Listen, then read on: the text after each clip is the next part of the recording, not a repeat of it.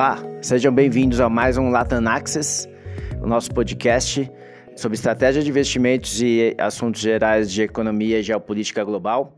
Hoje eu tenho o prazer de entrevistar o professor Marcos Toirro.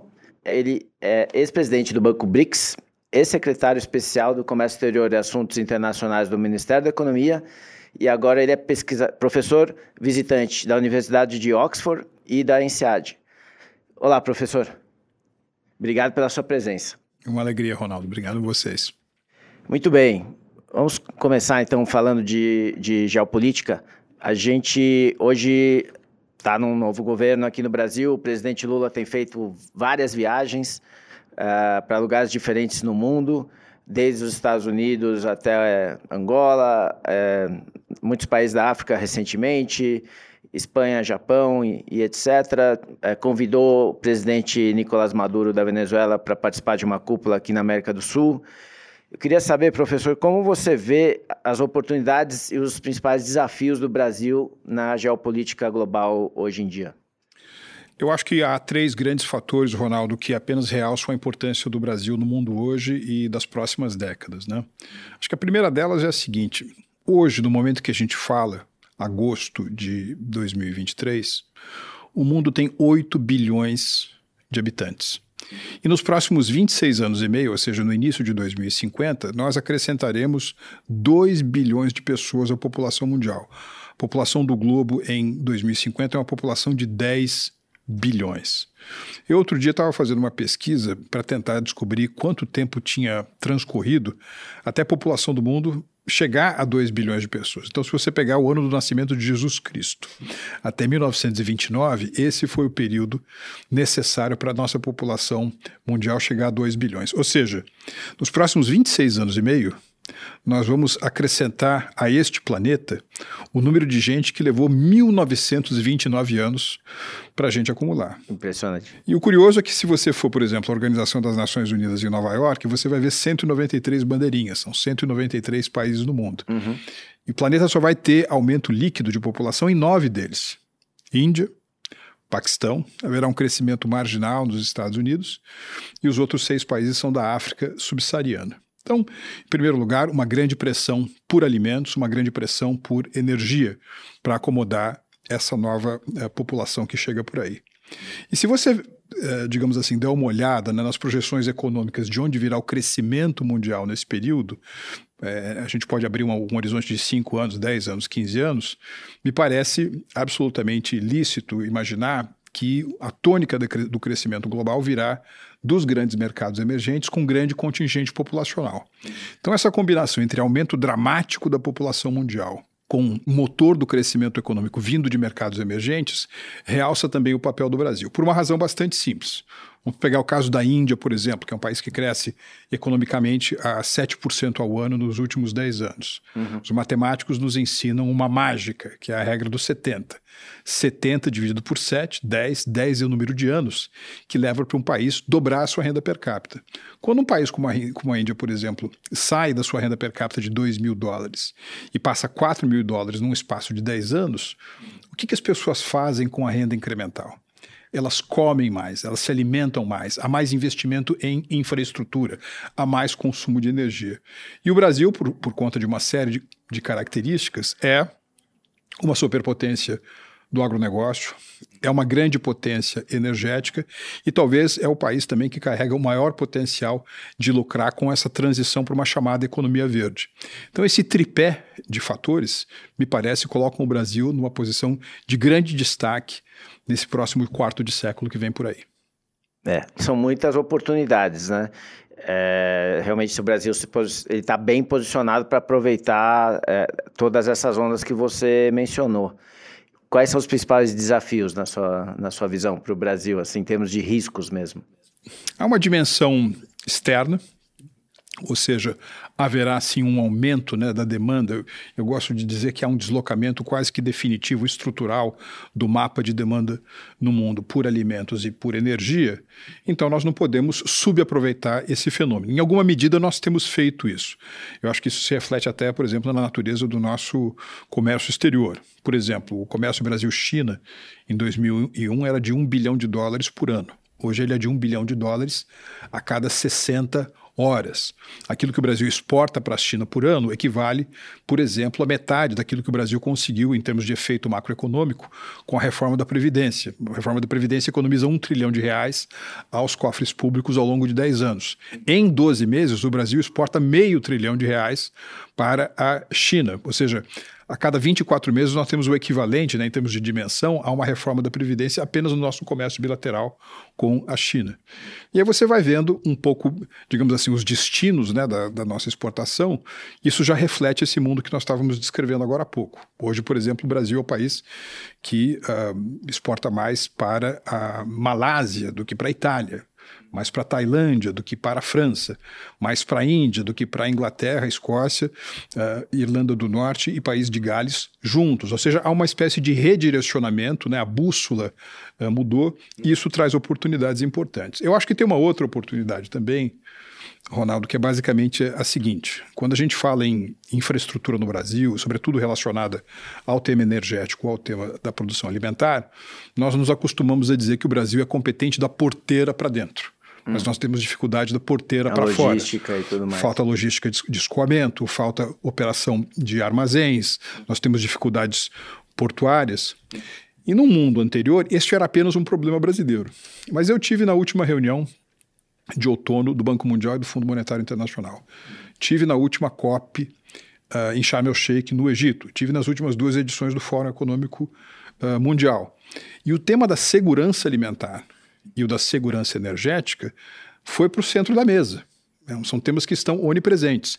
Então, nesse contexto, dado o protagonismo do Brasil, se o Brasil tem problemas de infraestrutura, esses deixaram de ser problemas domésticos, internos do Brasil, passaram a ser problemas globais. Porque, no limite, por exemplo, no campo da alimentação, na produção de comida, o Brasil é um dos quatro grandes produtores. O país onde realmente existe um teto retrátil né, para aumento da produção com sustentabilidade é o Brasil. Agora, eu acho que o principal risco é o risco de nós uh, subaproveitarmos essa oportunidade. Né? Eu agora, recentemente, estive em Singapura estava falando com um grande investidor de infraestrutura e ele me dizia o seguinte, que o Brasil estava, até janeiro desse ano, no sexto ano e meio de dinâmica de reformas estruturais. Né? E agora, às vezes, com debate sobre vamos rollback privatizações, vamos repensar concessões, vamos aumentar o papel do Estado uh, uh, na economia, quer dizer, tudo isso gera pontos de interrogação, uhum. o que faz com que você tenha uma espécie de uh, cabo de guerra entre dois polos gravitacionais.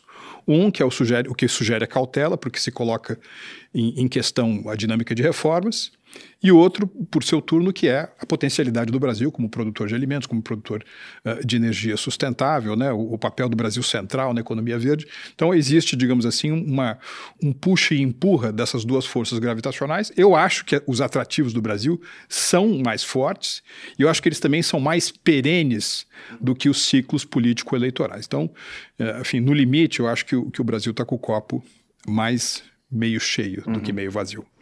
E dadas todas essas oportunidades e o Brasil sendo né, no, estando no centro da mesa, como você diz, é, em vários desses assuntos, é, você acha que o Brasil deveria priorizar né, os três grandes econo blocos econômicos do mundo, né, a América, a Europa e a Ásia, né? Lógico que a América, principalmente Estados Unidos, a Ásia, principalmente China, a gente deveria priorizar o nosso desenvolvimento de comércio com algum desses blocos ou não?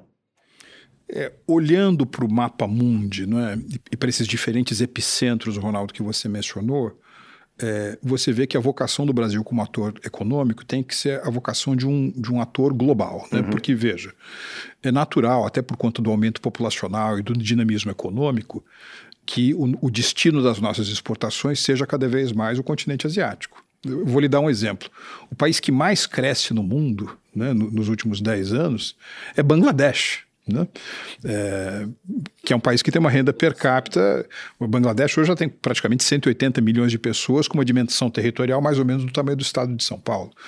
É, se você imaginar que hoje a Índia já é um país mais populoso do que a China, mais uma vez com um crescimento robusto aí na vizinhança de 7%. Se, se você levar em conta o, o, Paquistão, que também ultrapassou o Brasil como população total, já tem 220 bilhões de pessoas, 220 milhões de pessoas, ou seja, é natural que a gente tenha comércio cada vez mais relevante com países asiáticos. Ásia. Agora, a Europa, né, a União Europeia, por exemplo, tem 450 milhões de pessoas. Com uma renda bem mais alta. Com uma renda muitíssimo mais alta. E tem outra. É, nós estamos falando agora há pouco da dimensão comercial, mas tem a dimensão de investimentos alguns dos mais importantes atores do ponto de vista da alocação de recursos, né, alocação de portfólio, estão sediados na, na Europa. Né? Uh, o potencial de formação de joint ventures, por exemplo, eu fui um dos negociadores do acordo Mercosul-União Europeia. Quando o acordo for assinado, colocado para rodar, ele vai gerar muita oportunidade de investimento transfronteiriço. Acho que haverá uma, uma alocação importante, né? o fluxo de investimento estrangeiro direto no Brasil, por conta de um acordo comercial, como é o acordo Mercosul-União Europeia, vai ajudar também a saldar esse problema crônico que o Brasil tem, que é uma baixa poupança interna, baixa taxa de investimento, ou seja, é fundamental a relação com a, a, a União Europeia.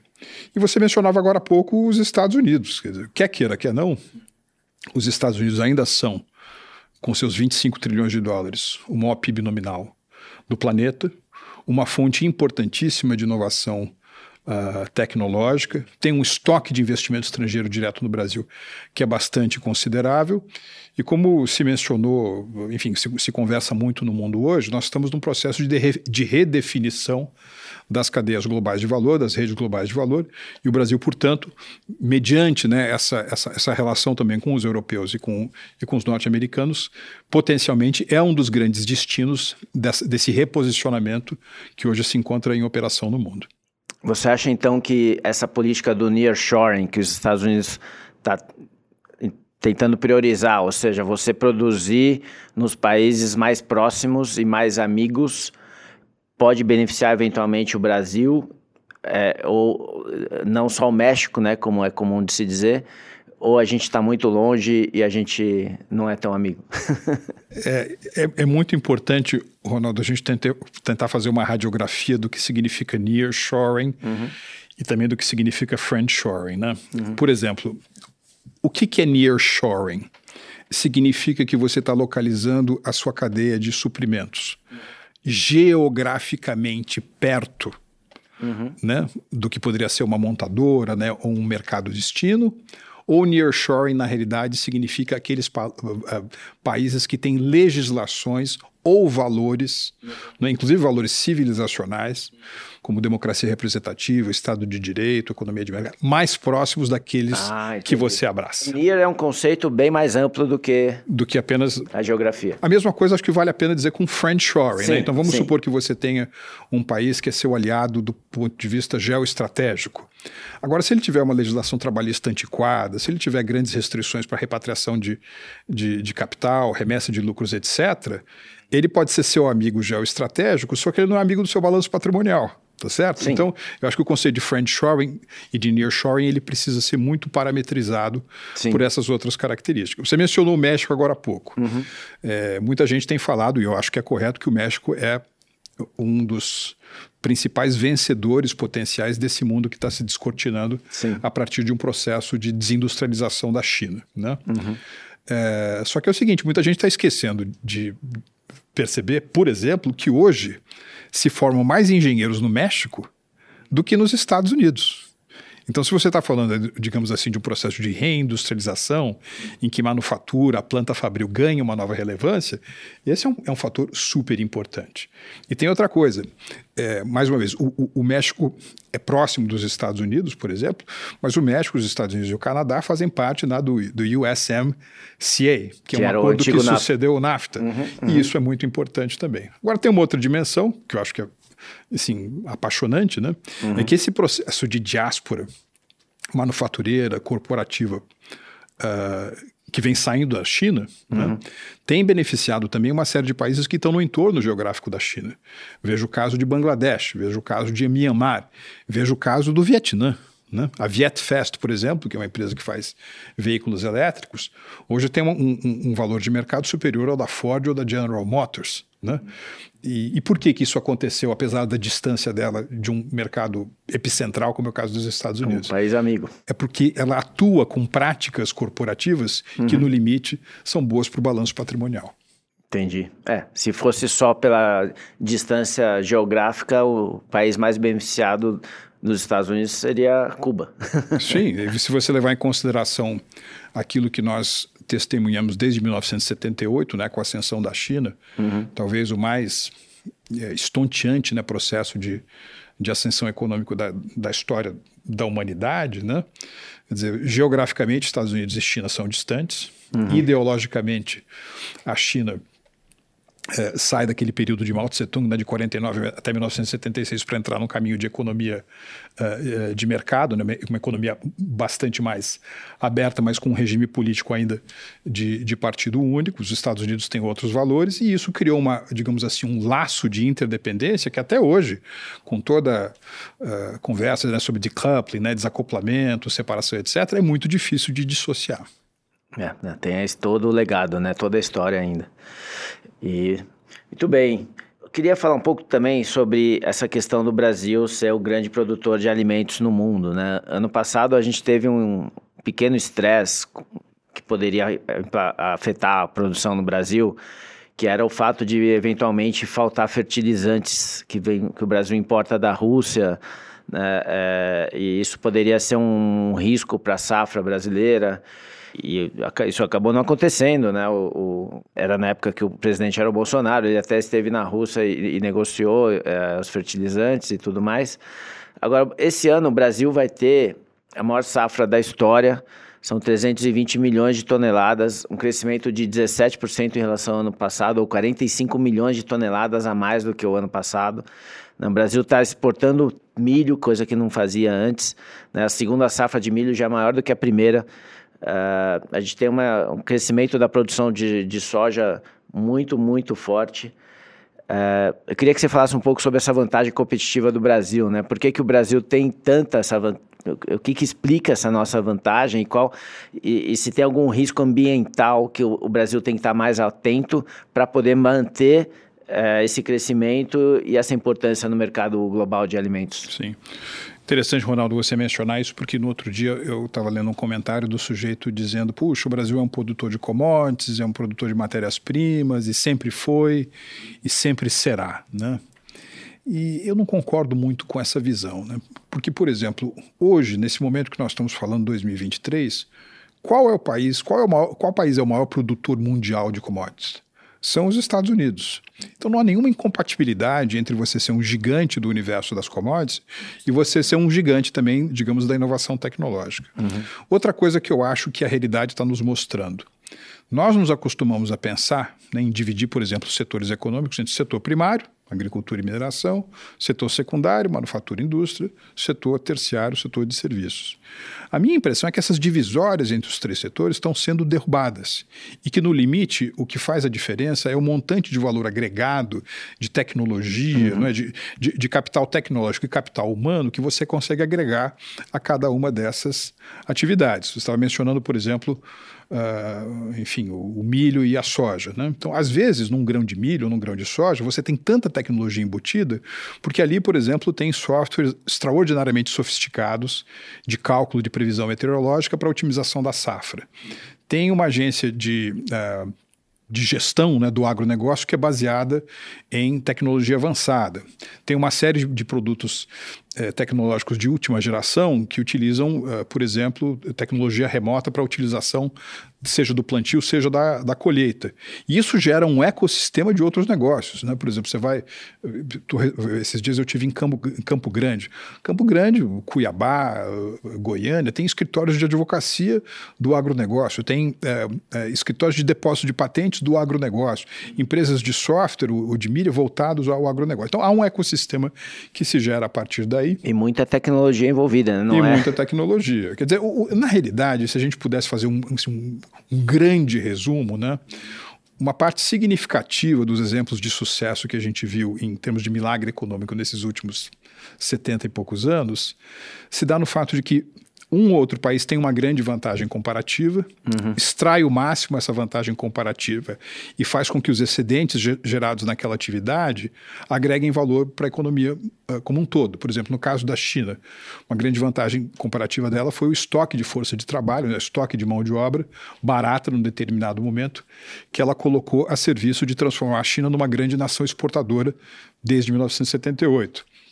Se você olhar na, na, Coreia do Sul, por exemplo, ela replicou muito o modelo japonês de crescimento por exportações e depois é, o fortalecimento de, de, de, consórcios multissetoriais, né, o que eles chamam lá na Coreia do Sul de, de ball e que fazem, eh, por exemplo, desde de chocolate até é, navios ou né? tecnologia, né? são esses, uhum. grandes, esses grandes conglomerados.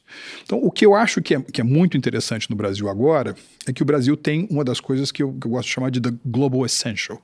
Né? Então, por exemplo, para esse próximo ciclo de 20, 25 anos, os chips, os, os semicondutores são global essentials.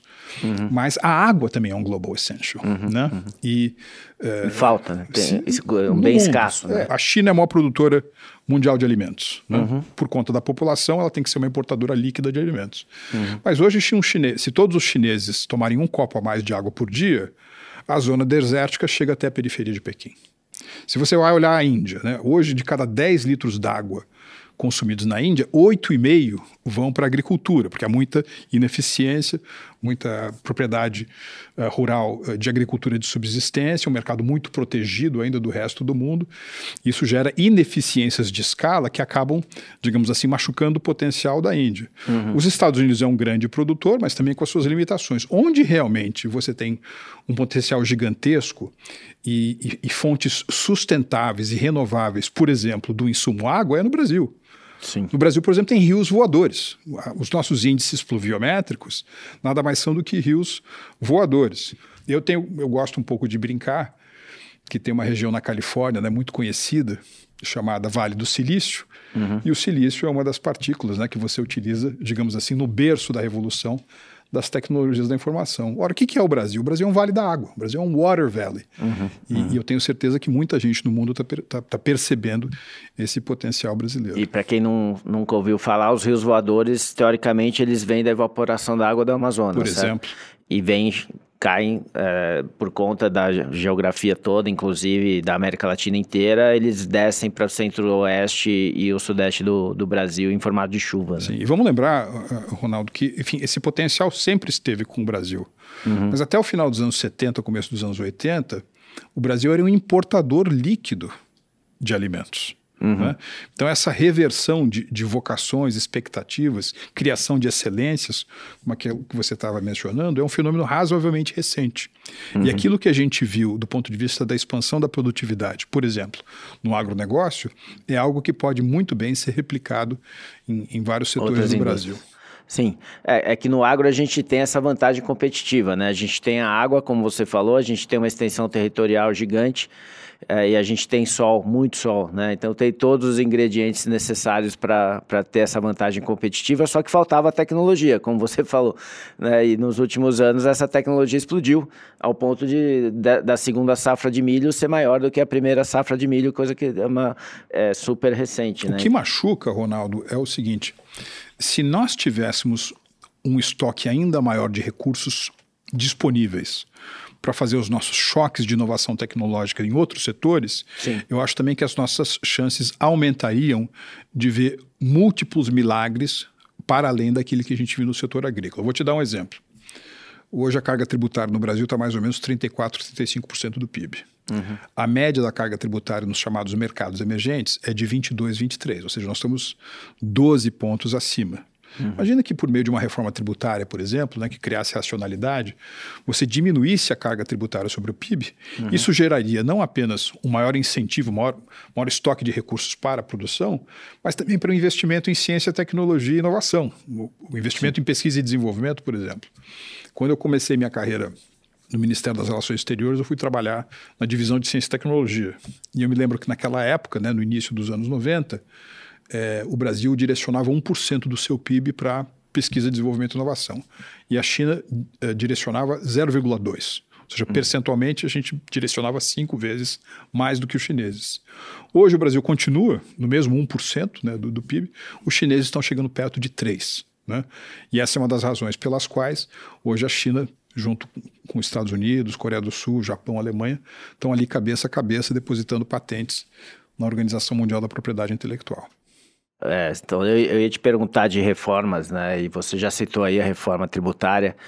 Uh, você diria que é a reforma mais importante que a gente tem hoje em dia? Uh, do jeito que ela está, você, você acha que ela ajudaria o Brasil?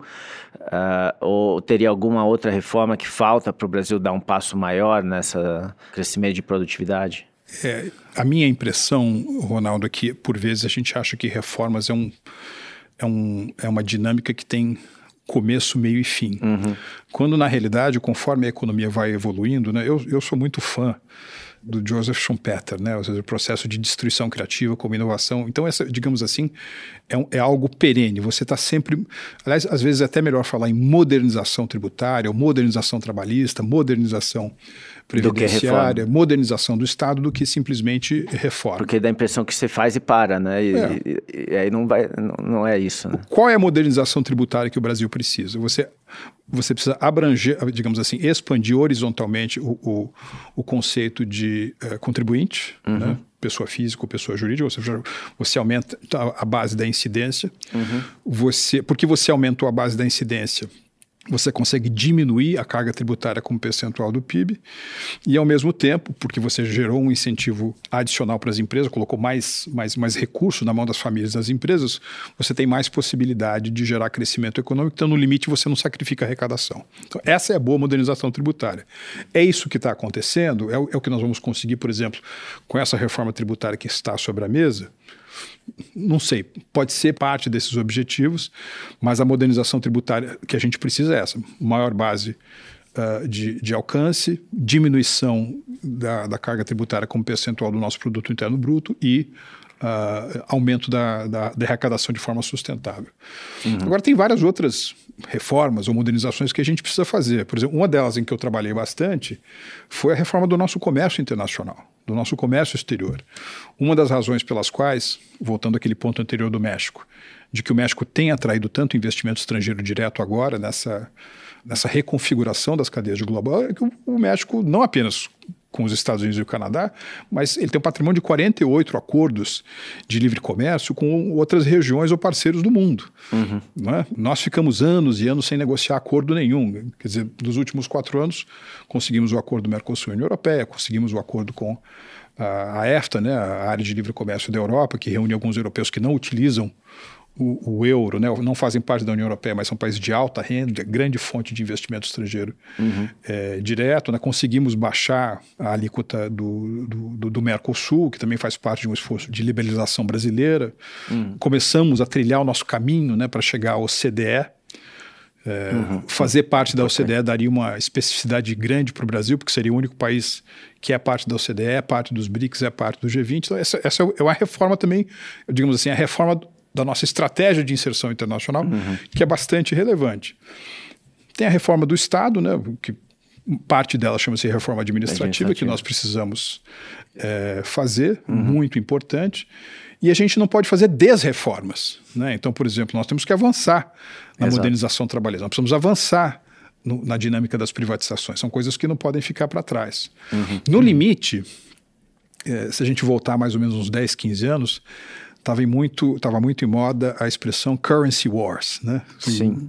Guerras uh, assim de divisas, né? Porque você uh, supostamente um desvalorizava mais que o outro para ganhar mercado no mercado internacional. Toda a crítica, por exemplo, nos Estados Unidos e na Europa 15 anos atrás, 20 anos atrás, a competitividade chinesa, porque supostamente o renminbi era artificialmente desvalorizado para dar força às exportações da China.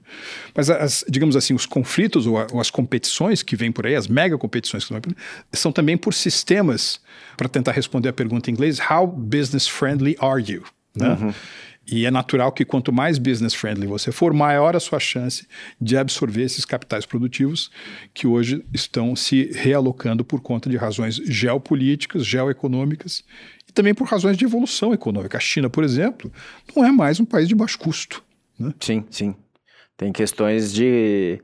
É, as características dos países vão mudando conforme o tempo, né? Exatamente. Eu, eu, concordo plenamente. No Brasil, nos últimos seis anos, fez muitas reformas e começou com a Previdência, depois a Trabalhista, o teto de gastos, que virou agora arcabouço fiscal, as, as regras do saneamento, é, o Banco Central independente, privatização da Eletrobras. Então, é realmente, é como você falou, é um processo, né? Não é um não é uma coisa que você pode parar nunca. Eu me lembro em 2019, por exemplo, participando de uma conversa com um sujeito muito influente né, numa dessas consultorias geopolíticas ou geoeconomia de alcance mundial, ele dizia o seguinte: o Brasil é hoje no mundo o país onde transcorre o mais robusto processo de reformas estruturais no mundo emergente. Uhum. Então, a gente, enfim, a gente não pode perder essa percepção. Eu acho que a gente está perdendo um pouco uhum. essa percepção, mas ela é muito importante. Uhum, exatamente.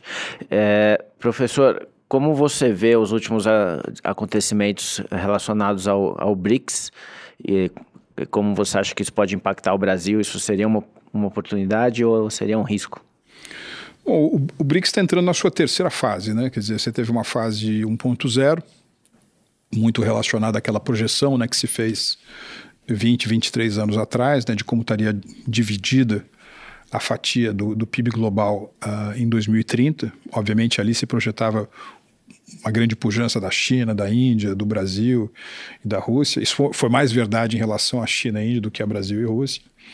Aí depois, um pouco mais para frente, você tem um processo de consultas, né, de intercâmbios entre chefes de governo, entre ministros uh, das finanças, que é o que eu gosto de chamar de BRICS 2.0. Uhum. Dessa dinâmica de BRICS 2.0 resultou, por exemplo, o novo Banco de Desenvolvimento. Uhum. E agora há uma nova fase, é uma fase, né, o BRICS 3.0 é a incorporação no processo de, de, de, diálogo, de consulta de países que têm um certo equilíbrio geográfico, quer dizer, você acrescentou mais um país do continente africano, tem dois países do, do, do Oriente Médio, tem mais um país da, da, da Ásia, tem um, um sul-americano aqui, né, uhum. que, que é a Argentina. Assim, nominalmente, a representatividade fica maior. É mais difícil também chegar a consensos, né? Posições comuns fica, fica mais, fica mais complexo. Bem diferentes, características de cada um são bem diferentes também, né? Sim. Muito bem. Conversei com o professor Marcos Troirro. Foi um prazer a conversa, muito, muita informação em um espaço limitado de tempo. Queria agradecer de novo pelo seu tempo dizer que a gente é, sempre vai estar é, aqui para novas conversas, porque realmente é muito interessante e muito pouco tempo para conversar sobre muita coisa que acontece é, no mundo. Então, obrigado novamente, professor. Prazer foi meu, obrigado pela oportunidade. Até o nosso próximo podcast. Não esqueçam de conferir os nossos outros episódios uh, Latin Access no Spotify e no Apple Podcasts. Os comentários do UBS Chief Investment Office são preparados e publicados pelo Global Wealth Management do UBS AG ou uma de suas afiliadas UBS. As opiniões expressas neste material por convidados externos são de autoria própria e não do UBS, de suas subsidiárias ou afiliadas. Assim, o UBS não aceita qualquer responsabilidade sobre o conteúdo deste material ou quaisquer reclamações, perdas ou danos decorrentes do uso ou dependência de toda ou qualquer parte dele. Este material não tem relação com os objetivos específicos de investimento, situação financeira ou necessidades particulares de qualquer destinatário específico e é publicado apenas para fins informativos. O conteúdo não é e não deve ser considerado como um relatório de análise de valores mobiliários. Como uma empresa que presta serviços de gestão de patrimônio para clientes globalmente, o UBS AG e suas diferentes subsidiárias oferecem serviços de consultoria de investimento e serviços de corretagem. Os serviços de consultoria de investimento e serviços de corretagem são separados e distintos diferem de forma material e são regidos por diferentes leis e arranjos separados. Nada neste podcast se destina a ser e não deve ser considerado como qualquer forma de solicitação ou promoção. Nem todos os serviços ou produtos estão disponíveis para os clientes em todas as jurisdições. Nos Estados Unidos, o UBS Financial Services Inc. é uma subsidiária do UBS AG e membro da FINRA SIPC. Para mais informações, visite nosso site em ubs.com/workingwithus. Para obter a informação legal completa completa aplicável aos comentários independentes produzidos pelo UBS, visite nosso site em ubs.com/cio-disclaimer.